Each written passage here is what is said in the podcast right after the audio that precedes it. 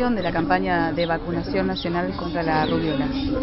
Sí, es sarampión, rubiola, poliomielitis, eh, dura todo el mes de septiembre y octubre y en lo que va del mes de septiembre, que todavía faltan dos días, pero para cerrar el mes, nuestro, digamos, de, lo que contabilizamos como cobertura, eh, al viernes, o sea, ayer, hemos eh, contabilizado un 42% de cobertura en nuestra zona capital. Eso es en la ciudad de Posadas y en la ciudad de Garupa incluida. Eh, nosotros eh, hemos hecho en esta última semana, que contamos semana a semana, un número de 11.000 vacunas, o, no 11.000 11 niños, porque a cada uno se le aplica sarampión rubiola, que es la doble viral, y las dos gotitas que son eh, de la poliomielitis.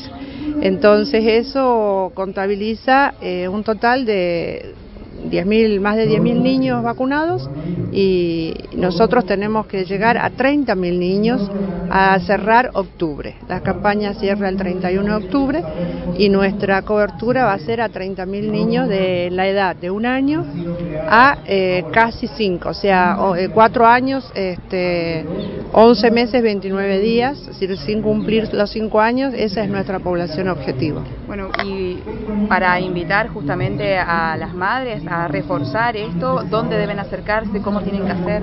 Eso eh, en todos los centros de salud, en todos los hospitales donde hay un vacunatorio, la vacuna es gratuita, eh, voy a recordar que es una revacunación porque por ahí las madres lo que nos dicen al recorrer casa por casa también que estamos haciendo es que tienen el esquema completo.